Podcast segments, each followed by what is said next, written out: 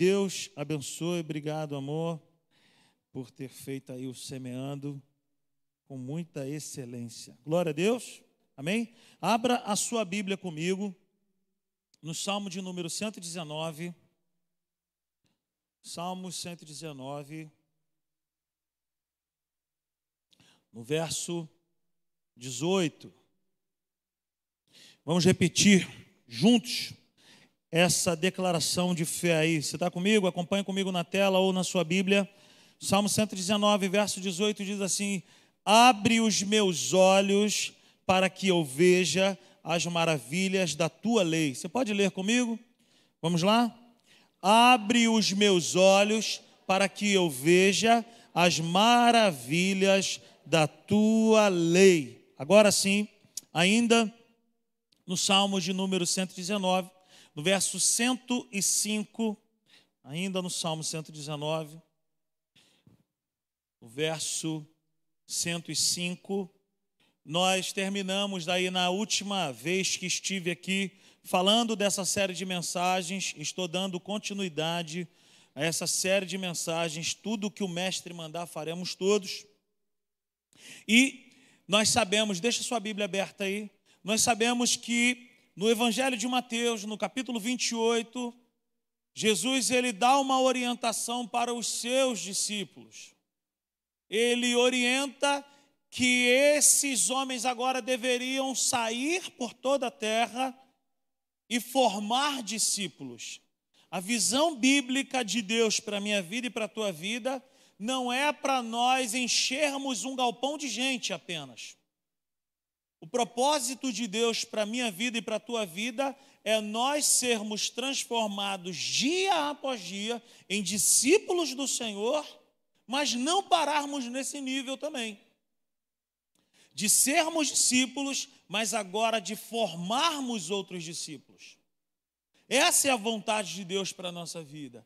Essa é a vontade para a sua igreja. E não existe, meus irmãos, uma igreja frutífera que Jesus não seja o centro dessa igreja. A igreja, para ser uma igreja frutífera, para ser uma igreja boa, para ser uma igreja abençoada, queridos, nós temos aqui paredes escuras, temos televisão, temos iluminação, ar-condicionado, tudo isso é muito bom. Mas uma igreja, para ser uma igreja frutífera, boa, abençoada, nós não precisamos disso. Nós não precisamos disso. Isso aqui é bom para nós. Traz conforto para nós, é benefício para nós. Glória a Deus por isso. Quem não gosta de um ar-condicionado? Eu amo ar-condicionado, um ambiente geladinho, tudo de bom. Mas uma igreja para ser boa, uma igreja para ser abençoada e frutífera, o que ela mais precisa é que Cristo esteja no centro dessa igreja. Amém? A igreja ela é cristocêntrica, a igreja ela precisa ter o, o Senhor Jesus estabelecido como pedra fundamental. Jesus precisa ser o assunto dessa igreja. Nós não estamos aqui para falar, ficar falando uma opção de coisa nós queremos seguir o conselho do apóstolo Paulo para Timóteo, quando ele diz assim: ó, Timóteo, prega a palavra. Prega a palavra. Queridos, nós estamos aqui para pregar a palavra. A igreja ela precisa ser uma igreja da palavra, uma igreja que é centralizada na palavra, que fala a palavra, que louva a palavra, que ora a palavra, que anda com a palavra. E se nós quisermos trilhar esse caminho de discípulos autênticos do Senhor, nós precisamos andar com a palavra. Eu não estou falando de andar com a Bíblia debaixo do braço, eu estou dizendo de andar com a palavra na praticidade do dia a dia. O Evangelho não é revolucionador somente de domingos, mas o Evangelho ele é da segunda-feira também. O Evangelho, a palavra do Senhor, não é uma alimentação que eu me alimento apenas no domingo e na quarta. O Evangelho é a palavra de Deus.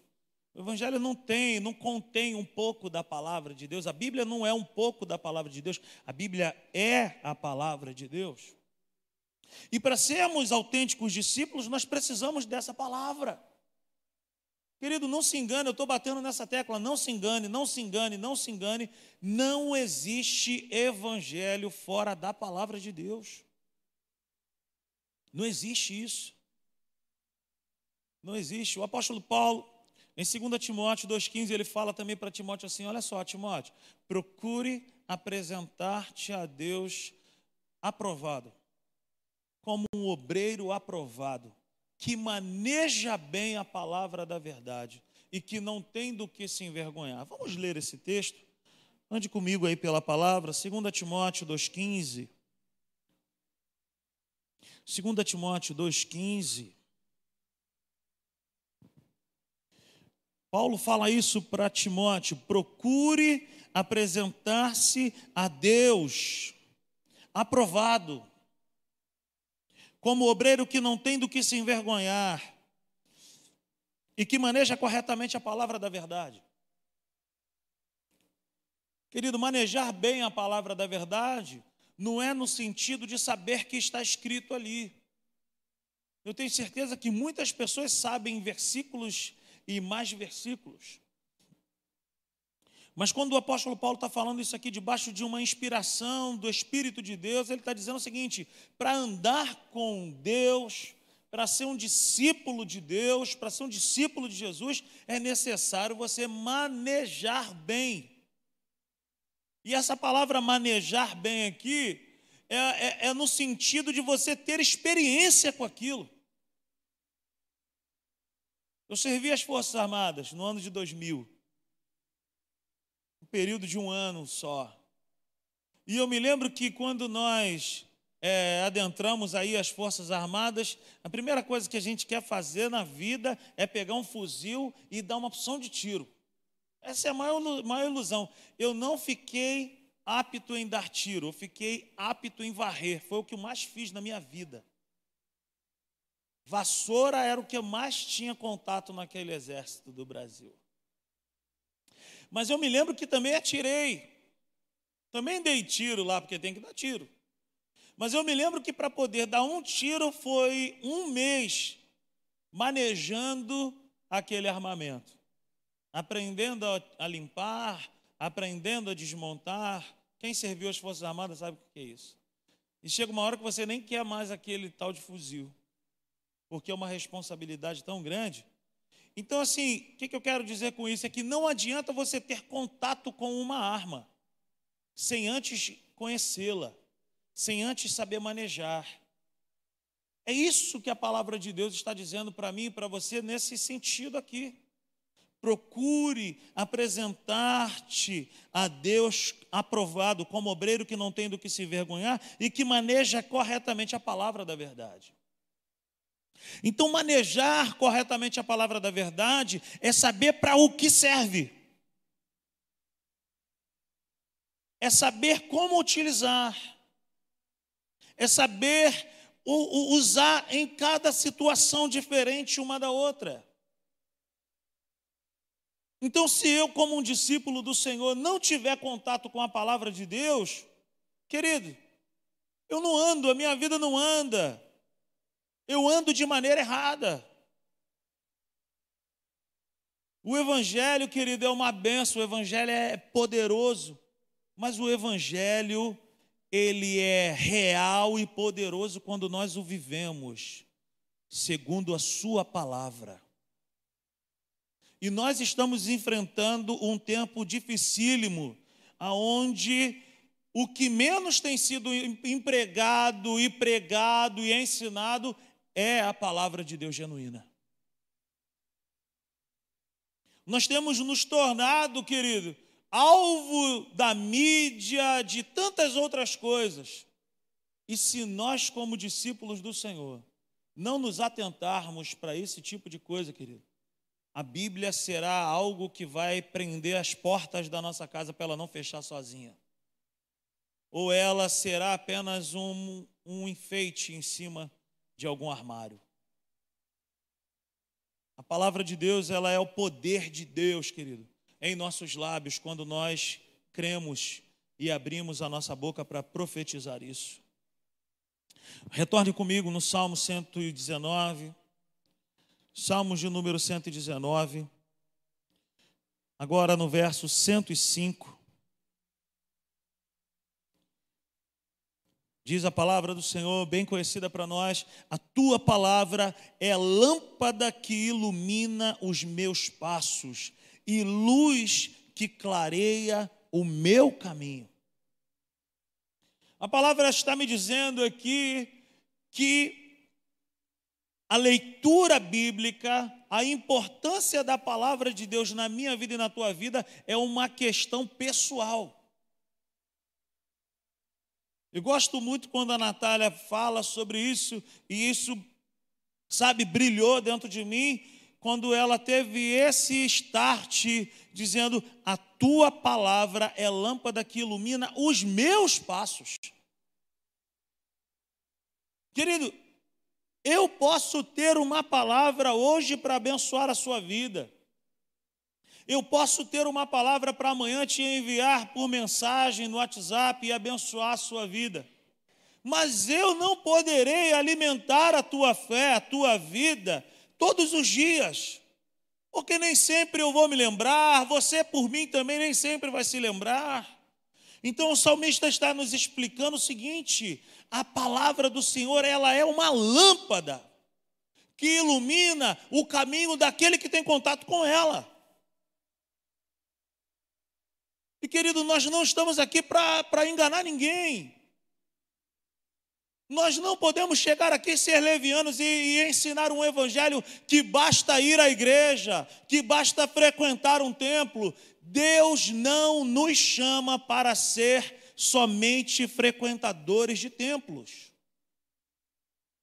Deus me chama para um compromisso real com Ele com a Sua palavra, com a Sua verdade. E, meus irmãos, é agora.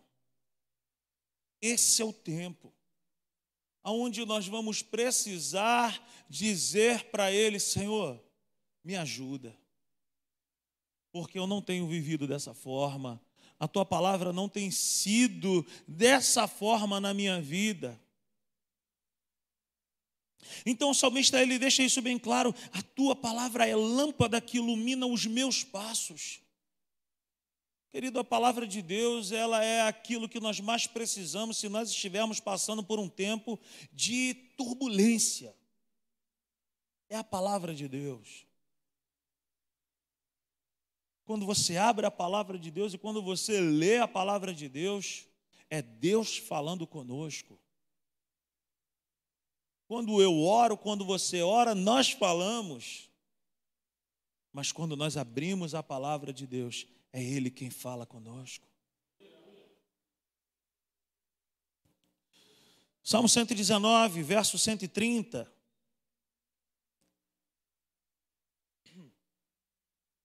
A palavra de Deus diz: a explicação das tuas palavras, a explicação das tuas palavras ilumina e dá discernimento aos inexperientes. Olha que coisa tremenda. Para os mais jovens aí, que de repente se encontram em alguma situação dizendo: Eu não sei o que fazer, eu não sei por qual caminho eu devo ir, eu não sei qual a atitude que eu devo tomar. Olha o que a palavra de Deus diz para nós. A explicação das tuas palavras ilumina e dá discernimento aos inexperientes. Isso serve para nós. Ao chegarmos diante dele, falar: Senhor, eu não sei o que fazer, eu não sei o que responder, eu não sei qual é a atitude que eu devo tomar, me dá uma palavra. Esses dias mesmo, uma pessoa me procurou, falou: Cara, eu tenho uma situação para resolver, eu não sei o que fazer. Eu falei: Olha, a palavra do Senhor diz no Salmo de número 81, do verso 10 ao verso 16, que a vontade de Deus é suprir o seu povo com o melhor trigo, com o melhor mel. Mas para esse povo está registrado que esse povo não quis ouvir a Deus. Querido, o problema não é que Deus não queira nos abençoar. O problema não é que Deus não, não, sabe que Deus não tem o melhor dessa. Deus tem o melhor dessa terra para nós. Deus tem as melhores promessas e propostas para nós. Mas essas coisas só se cumprirão se nós abrirmos o nosso coração para ouvi-lo e dizer: Senhor, vale aquilo que o Senhor diz, vale aquilo que o Senhor pensa, vale aquilo que está escrito, e a minha vontade, Senhor, eu coloco ela no bolso e, e acabou a conversa. É o que Deus diz, é o que vale, meu irmão. Aleluia. Você me entende nessa noite? Você vai voltar aqui nessa igreja? Vai mesmo. Nós estamos aqui ensinando uma palavra para um povo maduro. Um povo maduro. Como a gente costuma dizer, Deus não nos chama para sermos SSS, salvos, satisfeitos e sentados. Fica tranquilo, gente. Jardim América. Então, veja que a palavra de Deus ela é luz. A palavra de Deus é sabedoria. A palavra de Deus é discernimento aos inexperientes. Um autor que eu tenho recomendado para algumas pessoas aí, que falei na última reunião, não é a dupla sertaneja, mas o nome dele é esse mesmo, Rick Renner. Ele diz: A palavra de Deus traz vida nova aos corações. A palavra de Deus estabelece a ordem em mentes confusas, e a palavra de Deus refrigera a alma abalada por emoções. A palavra de Deus faz a diferença. A palavra de Deus faz a diferença. Então eu e você não podemos pensar em ter uma vida de poder pensar em ter uma vida avivada, pensar em ter uma vida de fogo puro, se a palavra de Deus não fizer parte do nosso contexto diário, do nosso dia a dia. E eu queria que você anotasse isso, olha, a quantidade de fogo que um cristão tem dentro de si está completamente ligada à quantidade de palavra que ele tem. Você quer fogo do Espírito Santo na sua vida? Você quer viver um relacionamento profundo? Você quer viver altas experiências com Deus? Leia a palavra. Não tem, um, não tem uma receita diferente para dar. É a palavra de Deus. É a palavra de Deus. É a palavra de Deus. Amém? Então, Rodrigo, como que você garante isso? Como que você prova isso, querido? Nós estamos aqui em um contexto de igreja. E o assunto do cristão, querido, o assunto do discípulo é sempre, é sempre, meu irmão, a Bíblia. A gente sempre vai partir desse princípio. A Bíblia, a palavra, a verdade é o que está escrito. A primeira igreja, que nós chamamos de igreja primitiva, ela era marcada por sinais, sim ou não? Sim ou não? Prodígios, sim ou não? Sabe, milagres extraordinários, sim ou não? Maravilhas, sim ou não? O que, que eles tinham? O que, que eles tinham? O que, que eles praticavam? O que, que acontecia lá que já não tem mais acontecido cá? Abra a tua Bíblia comigo no livro de Atos dos Apóstolos, que poderíamos também dizer que Atos do Espírito Santo. Atos 2, no verso 42, está escrito assim, acompanhe comigo na tela, Atos capítulo 2, eu vou esperar você. Atos 2, versículo 42. Todos encontraram? Digam amém. Atos 2, 42 está escrito assim: eles se dedicavam ao ensino dos apóstolos e à comunhão, ao partir do pão e às orações. Vamos dar uma atenção aqui ao início do versículo. Eles se dedicavam ao ensino dos apóstolos. Até aqui. Eu acabei de dizer que a igreja primitiva, a primeira igreja, ela era marcada por muitos sinais. A sombra dos apóstolos curavam, o lenço do apóstolo curava, pessoas ressuscitavam. A Bíblia diz que um homem chamado Filipe foi ordenado ao ministério do diaconato. Mas ele prega, em Atos 8 vai dizer que ele prega. Um diácono cheio do Espírito Santo sai para pregar. E a mensagem dele não era outra, a palavra que saía dos seus lábios era Jesus o Cristo, Jesus o Jesus, o Jesus verdadeiro, o todo-poderoso, aquele que morreu, ressuscitou. E a Bíblia vai dizer que o ministério de Filipe era seguido por sinais, prodígios e maravilhas o que que eles tinham, o que que esses homens faziam, que as pessoas eram curadas, ressuscitadas, que o milagre acontecia. Atos 2:42. Eles se dedicavam ao ensino dos apóstolos. Eles se dedicavam ao ensino dos apóstolos. Não, mas não é possível. Eles não tinham microfone, eles não tinham caixa de som, eles não tinham luz, eles não tinham ar-condicionado, eles não tinham nada, eles não tinham um plano de, de, de, de, marketing, eles não tinham Instagram, eles não tinham YouTube, eles não tinham um computador, eles não tinham nada. O que, que eles tinham que a igreja tinha sucesso? Eles se dedicavam ao ensino dos apóstolos. Qual que, qual que era o fundamento dessa igreja para que essas coisas acontecessem? Eles tinham muita palavra. Qual que era o segredo dessa igreja? Eles tinham muita palavra. Querido, veja bem, quer poder, quer unção, quer milagre, quer sinais, prodígios e maravilha? Palavra. Palavra Leia a palavra, leia a palavra, se apegue à palavra. A palavra deve fazer parte do nosso contexto diário. A palavra de Deus, ela não pode ser apenas um livro, sabe, grandão que você tem lá. Não, ela precisa fazer parte da nossa vida. Aleluia. Nós aqui na Simples Igreja, nós possuímos Instagram da igreja, canal do YouTube, nós possuímos grupo de homens, grupo de mulheres, departamento infantil, isso e aquilo. Glória a Deus, e queremos mais, e queremos avançar, porque nós somos uma igreja que ama também a tecnologia, e isso glorifica a Deus também. Querido, mas a única coisa que nós não podemos deixar de ter nessa igreja é a palavra. Enquanto não se tem as demais coisas, a palavra de Deus deve ser abundante.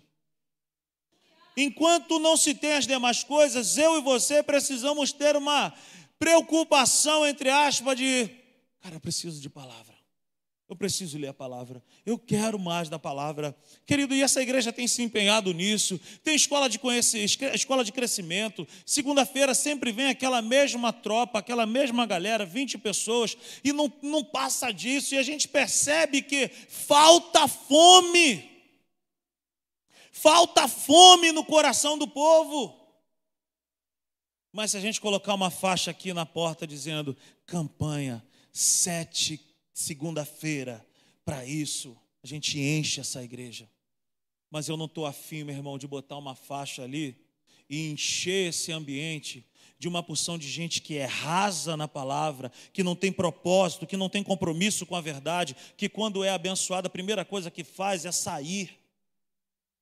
Querido, eu como pastor dessa igreja, querido, há um zelo no meu coração de ensinar a palavra, de trazer a verdade, de fazer com que eu e você sejamos pessoas profundas, enraizadas na verdade, porque no dia da adversidade, querido, não tem campanha que segura, o que nos segura de pé é a palavra.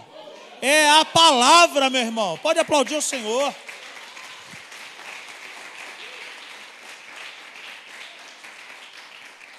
Meus irmãos, tem dia, querido, que o que nos mantém sempre de pé é a palavra. É a palavra, a palavra. É a palavra, meu irmão. Se não tiver palavra, não tem, não, não existe evangelho fora da palavra. Não existe evangelho fora da palavra. Então, o que, que essa igreja primitiva tinha? Eles não se baseavam em outra coisa. O fundamento deles era a palavra. A palavra. Então, os primeiros cristãos, eles perseveravam. A palavra que se dedicavam é a mesma palavra para perseverança.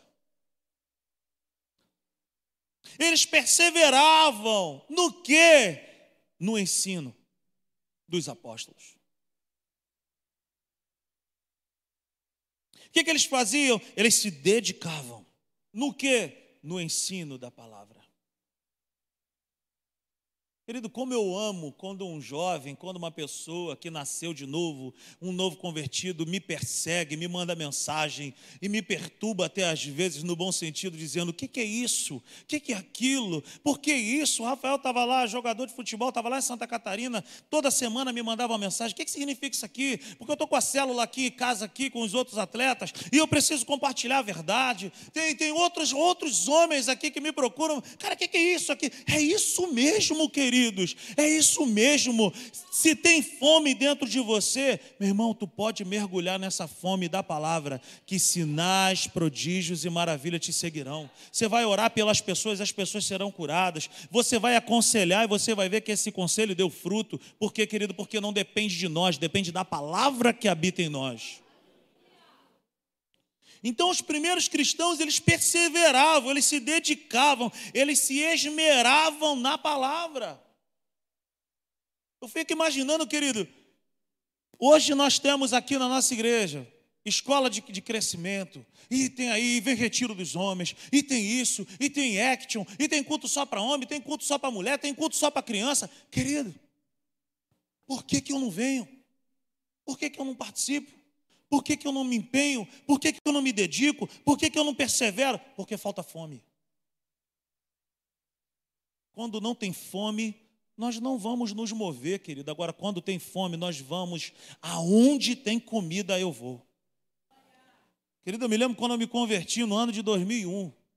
Tinha um culto na, na, minha antiga igreja que se chamava Culto das Primícias. Só ia eu e mais umas dez pessoas na igreja e eram só anciãos, mas eu, não, eu sempre estava lá. Eu sempre estava lá. Tem palavra? Eu vou. Eu me lembro da Natália também. O que, que tem na igreja hoje? Tem, eu, eu vou. Eu vou. Veja aqui, irmã Márcia, irmã Clarice, moram lá perto de mim. Querida, às vezes elas chegam até primeiro do que eu. Tem escola de crescimento? Eu estou. Tem culto? Da... Eu vou. Sabe por quê, querido? Quem tem fome se move. Quem tem fome, meu irmão, se move. Quem tem fome fala: Nossa, eu quero. Oh, meu irmão, não estou aqui me vangloriando, não estou aqui, não, não, não, não sou eu. Eu estou aqui dizendo o seguinte, meu irmão: não importa quem estiver aqui ensinando, tem palavra, eu quero. Eu quero. Hugo trouxe uma palavra domingo passado poderosa. Você já ouviu? Natália trouxe uma palavra na quarta-feira passada. Você não veio no culto, você já ouviu? Você já viu a quantidade de mensagem que tem no canal do YouTube na nossa igreja? Você já parou para ouvir? Como que tem sido a nossa vida em relação a isso? A se dedicar ao ensino dos apóstolos, a se dedicar à palavra genuína. O que, que nós temos feito para dizer assim, eu, eu tenho me dedicado? Eu não estou fazendo convite para ninguém se tornar um religioso que não faz nada mais da vida que não come pipoca no, no, cinema, que não vai no shopping, que não vai no estádio de futebol. Não é disso que eu estou falando. Mas eu estou falando aqui em relação à prioridade, querido. Qual que tem sido a nossa prioridade como discípulos do Senhor? A palavra de Deus, o relacionamento com Ele deve ser a nossa prioridade. Não existe um evangelho diferente disso. O que, o que nós precisamos sair daqui entendendo hoje que se eu quiser ser um discípulo verdadeiro de Jesus, se eu quiser viver debaixo desse poder, desse mover do céu, eu preciso ser alguém como essas pessoas eram. Alguém que tem consistência em fazer uma mesma coisa dia após dia. O que, que você faz que a tua vida é frutífera? Leia a Bíblia e faça a oração. Quando que tu faz isso? Todo dia. Todo dia, todo dia, todo dia, todo dia, todo dia.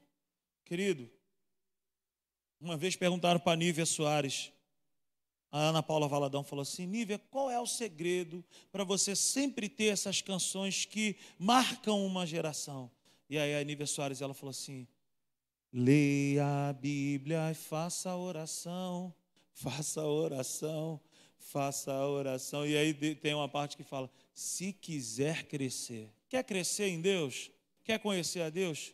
Leia a Bíblia, faça a oração. Abre os meus olhos, Senhor, para que eu possa contemplar as maravilhas da tua lei. O que, que esses irmãos tinham? Eles tinham consistência e permanência em fazer uma mesma coisa. O que, que eles faziam? se dedicavam ao ensino dos apóstolos. Se dedicavam ao ensino dos apóstolos. A palavra. Como diz o Billy Graham, querida, a palavra de Deus, ela é mais atual do que o jornal de amanhã. Tudo que nós precisamos está na palavra de Deus. Irmão, você pode ir na, na, reunião de oração, você pode subir um monte, você pode isso, você pode tudo isso, é bom, é bênção, mas nós corremos muitos riscos de participarmos de muitas campanhas, de muitas coisas, de muitas reuniões que tem profecia e sermos pessoas vazias da palavra. Aleluia. O que, que esses homens e mulheres eles tinham? O que, que tinha nessa igreja? Eles tinham diligência constante e um esforço que não desiste. Eles tinham diligência, eles eram cuidadosos no conhecer a palavra de Deus. Eles se esforçavam em não desistir nunca das Escrituras. Não há poder sem o poder da palavra. Não há poder. Muito movimento e pouca palavra não é avivamento. Não se preocupe, querido, por muito barulho, se a palavra de Deus não tem falado mais alto dentro de nós. Nós precisamos ser guiados pela palavra, orientados pela palavra de Deus. Amém. Queridos, agora pare para pensar comigo: se esses primeiros discípulos viveram um período poderoso com Deus, e se eles se dedicavam à palavra de Deus, por que, que eu e você não fazemos isso? Nós precisamos mudar isso. Nós precisamos nos dedicar mais a isso. Ei, falo assim, mas falo assim para mim também. Isso é para mim também. Querido, não se assuste, mas todas as vezes que eu subo aqui para pregar a palavra de Deus, eu subo aqui, querido. É uma certa, sabe, é um negócio assim, ó, porque isso aqui é importante demais. Eu nunca vou me acostumar em chegar aqui e falar, vou chegar lá, vou, vou ter uma palavra, sei lá, não. Querido, para eu poder chegar aqui e trazer uma palavra, você sabia que um sermão desse aqui dura 40, 50 minutos, mas para preparar às vezes demora uma semana. Para pregar, querido, pregar é a coisa mais fácil que existe. Você chega aqui, meu irmão, se o cara for bom de falar. Ah, ah, ah. Agora, se não tiver um joelho dobrado em casa, uma porta fechada de um quarto, uma Bíblia aberta, uma cara no chão dizendo: Senhor, fala comigo. Abre os meus olhos para que eu possa contemplar as maravilhas da tua lei. Senhor, são teus filhos que estão lá.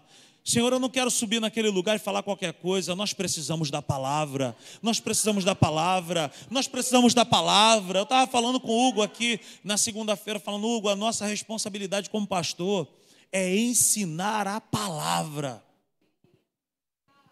Se você tem a tua consciência tranquila de que você ensinou a palavra, se você falou a verdade da palavra, querido, o que faz a diferença é a palavra de Deus. Aleluia. Querido, se a igreja que mais experimentou de sinais, de prodígios e maravilha, sabe, a igreja primitiva, se essa igreja era super apegada às Escrituras, como nós hoje clamamos, gritamos e pedimos: a terra chama, oh, a terra clama, Senhor, nós queremos mais de ti. Querido, se não tiver alguém dentro de casa clamando por um avivamento, lendo a verdade em casa, querido, a gente vai vir aqui para a igreja e as nossas reuniões, querido, serão as reuniões mais frias que vão poder existir. Eu quero dizer, meus irmãos, que o verdadeiro despertamento espiritual, o verdadeiro relacionamento com Deus, ele começa, querido, na sua casa, na minha casa. Naquele horário específico, naquele lugar específico, aonde eu vou me dedicar à palavra. E aí, querido, se o teu coração queimar lá, se o meu queimar lá, se o coração do irmão queimar lá, se o teu coração queimar lá, quando nós nos ajuntarmos aqui, querido, ninguém nos segura. Ninguém nos segura. Esse é o Evangelho. Esse é o Evangelho. Se nós, como igreja, dermos proeminência à palavra, nós vamos viver.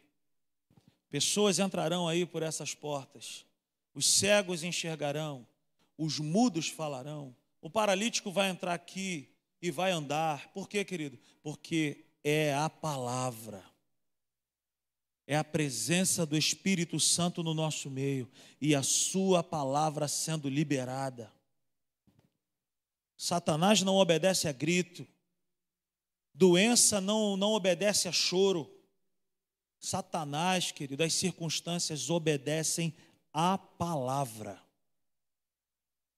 A palavra. Não adianta querer dar golpe de capoeira no inferno, querer dar armlock. Ah, eu sou bom de briga.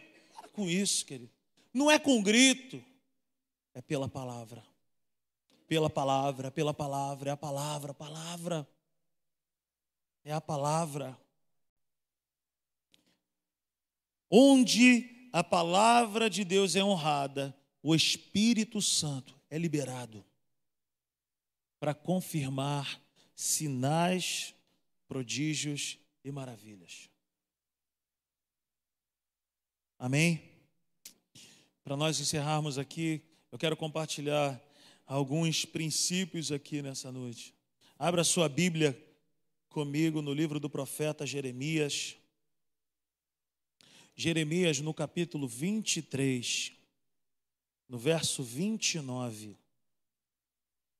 Jeremias 23, verso 29, diz o profeta: Não é a minha palavra como fogo? Pergunta o Senhor, e como um martelo que despedaça a rocha? Ao que, que nós podemos comparar a palavra de Deus, David? Nós podemos comparar a palavra de Deus ao fogo. E o fogo, querido, o fogo ele purifica aquilo que tem valor. Ele limpa aquilo que tem valor.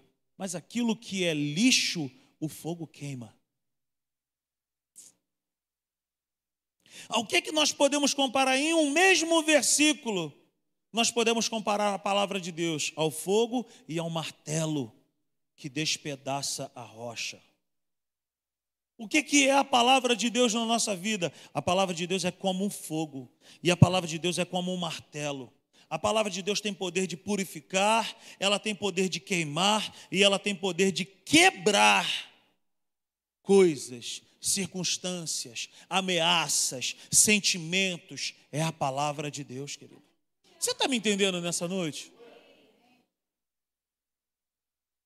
Então a palavra de Deus, querido, segundo o que está escrito também, abra sua Bíblia lá em 2 Timóteo, capítulo 3, verso 16. O apóstolo Paulo ele deixa isso bem claro, ele diz, 2 Timóteo 3,16: toda a Escritura é inspirada por Deus e útil para o ensino, para a repreensão, para a correção e para a instrução na justiça, para que o homem de Deus seja apto e plenamente preparado para toda boa obra. É impossível servir ao Deus Altíssimo se a palavra de Deus não for uma realidade na nossa vida.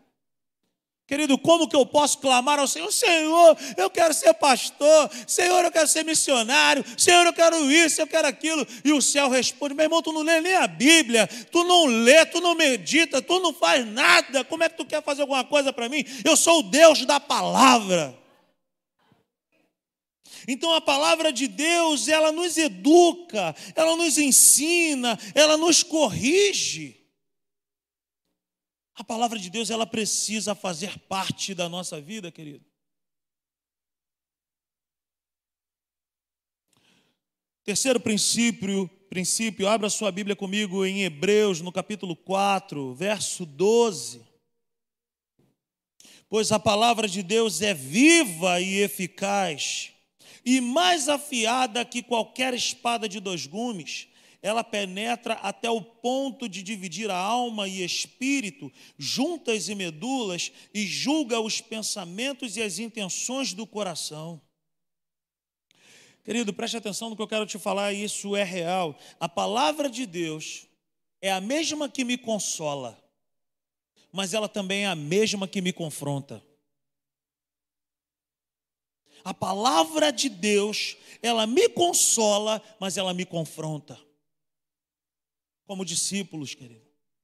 Eu preciso me humilhar diante da palavra de Deus e dizer: nossa, isso aqui da minha vida está desse jeito, mas a palavra diz que é de outro jeito, então eu preciso me abrir para ser confrontado por essa verdade e deixar com que essa verdade me transforme.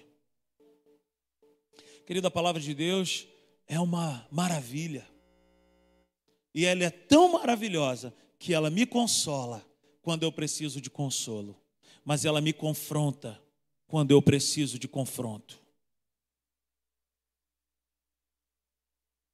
Não tem como se esconder da palavra. Se você e eu quisermos ser discípulos de verdade, nós não podemos nos esconder da palavra. Nós precisamos nos expor à Sua palavra, a palavra de Deus.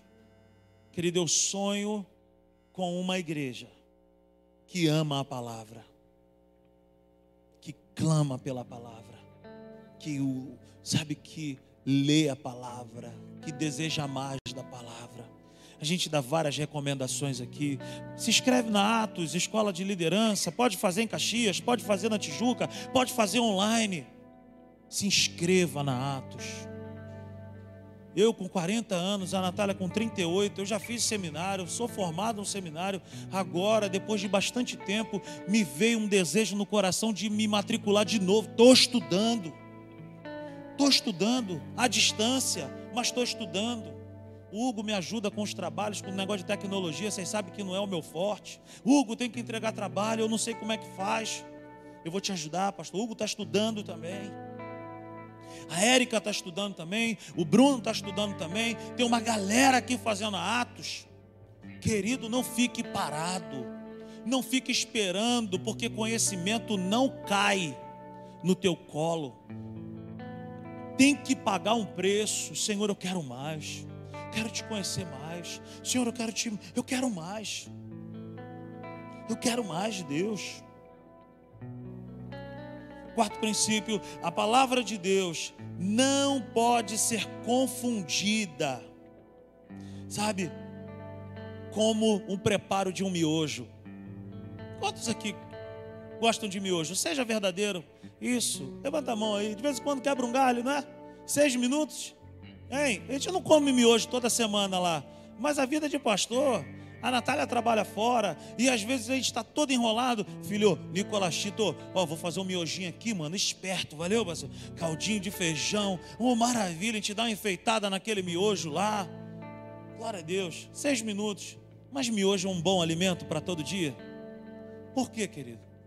Não tem os nutrientes que a gente precisa, é um alimento rápido demais. A palavra de Deus, ela não pode ser também como um miojo na nossa vida. Vou aqui ler a palavra aqui em seis minutos, em seis minutos eu vou orar também, em seis minutos eu vou meditar. Não, a palavra de Deus não pode ser confundida com miojo. A palavra de Deus também não pode ser comparada a um lanche de, de sabe, de fast food. Tem coisa no fast food que é um sucesso, mas come aquilo todo dia. Você já parou para pensar, querido, que na nossa mesa não falta o que? Arroz, hein? Arroz, feijão, uma saladinha.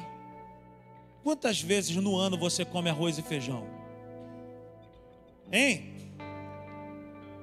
Todo dia, disse Tiago ali, todo dia. Todo dia. Todo dia é dia de comer arroz e feijão. Por que, que nós comemos arroz e feijão, querido? E por que, que a gente não enjoa disso? Às vezes Deus dá a oportunidade da gente viajar para um lugar legal. Aí chega lá e tem no primeiro dia arroz a piamontese com medalhão, molho madeira. Ah, que maravilha.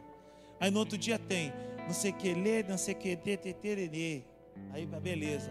Aí no terceiro dia tem ah, a comida hoje aqui é não sei o que, com alcaparras, não sei o que, pô, que legal. Mas no quarto dia, eu não sei você, mas eu, meu irmão, no quarto dia eu já estou doido para chegar em casa e a Natália fazer aquele feijão, aquele arroz cheio de alho. Oh, maravilha, aquele arroz branquinho, soltinho. Oh, maravilha.